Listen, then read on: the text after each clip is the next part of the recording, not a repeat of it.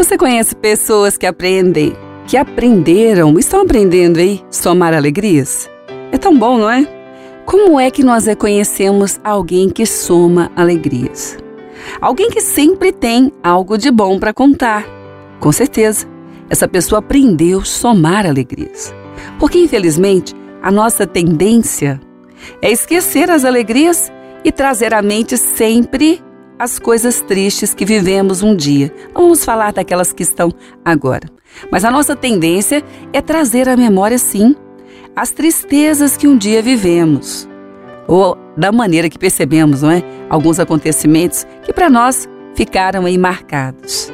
Bom, pessoas que somam alegrias, elas fazem isso com um certo exercício, porque não é fácil fazer isso em um mundo que, infelizmente, nos traz tantas notícias ruins. Mas o que é que alguém ganha somando alegrias? Ganha o que a palavra diz. A palavra diz que um coração alegre constitui um bom remédio. Bom, então, quem soma alegrias, estoca remédio para lidar com a tal da tristeza. Essa é a verdade da palavra. Quem aprende a somar alegrias, aprende também a ter um remédio preventivo e um curativo para determinadas tristezas. A alegria do Senhor é a nossa força, e o livro de Hebreus diz que o Senhor Deus ungiu Jesus, ungiu com uma grande alegria, uma enorme alegria, tamanha que pôde suportar uma tristeza tão grande da cruz. Como a palavra diz, ele olhou para a cruz e viu a alegria que lhe estava proposta. Alegria é remédio. É, não parece, não é? Mas é remédio. É remédio preventivo, é remédio curativo e é remédio de fé. Porque tem determinados momentos da vida que nós temos que fazer realmente uma procura bem grande, um exercício de fé bem grande para achar ali uma alegria, para somá-la naquela hora, para guardar a nossa fé. Porque a fé é a certeza daquilo que se espera, é prova daquilo que se não vê. Então eu preciso esperar algo bom. Como é que eu espero algo bom? Trazendo à memória todas as coisas ruins pelas quais eu passei, eu vivi ou estou até passando agora. Por isso o profeta Jeremias, Lamentações, Jeremias escreveu também Lamentações, um momento ali de choro. Ele mesmo, de repente, ele diz: Não chega, eu quero trazer a minha memória, eu quero exercitar agora aquilo que me dá esperança. Ninguém tem esperança para ficar triste. Isso não é esperança. A esperança é de algo melhor.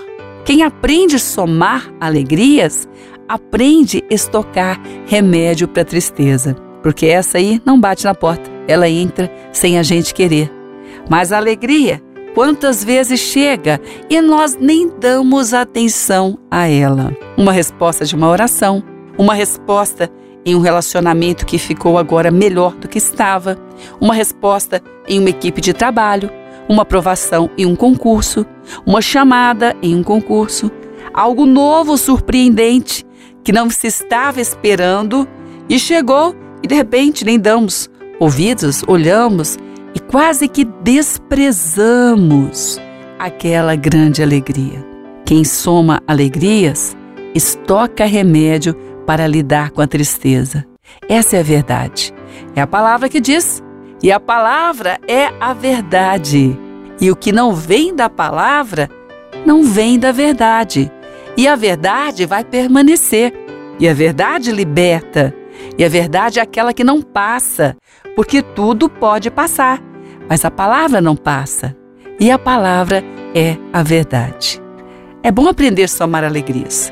Faz diferença para quem soma, faz diferença para quem convive com quem soma e faz diferença para todos que cercam. Como é bom, como a palavra diz, quão formosos são os pés daqueles que trazem as boas novas. Você pode dizer: Eu não tenho algo novo de bom para contar. Mas quem sabe tem muito estoque de coisa boa que você ainda não contou e vai ser novo quando você compartilhar. Isso é aprender a somar alegrias. Porque quando nós compartilhamos, nós multiplicamos. E quem dá, recebe. E quem recebe vai também compartilhar de novo e assim a soma vai ser constante. Quem soma alegrias, estoca remédio para prevenir tristezas, para curar tristezas e para fortalecer na boa caminhada.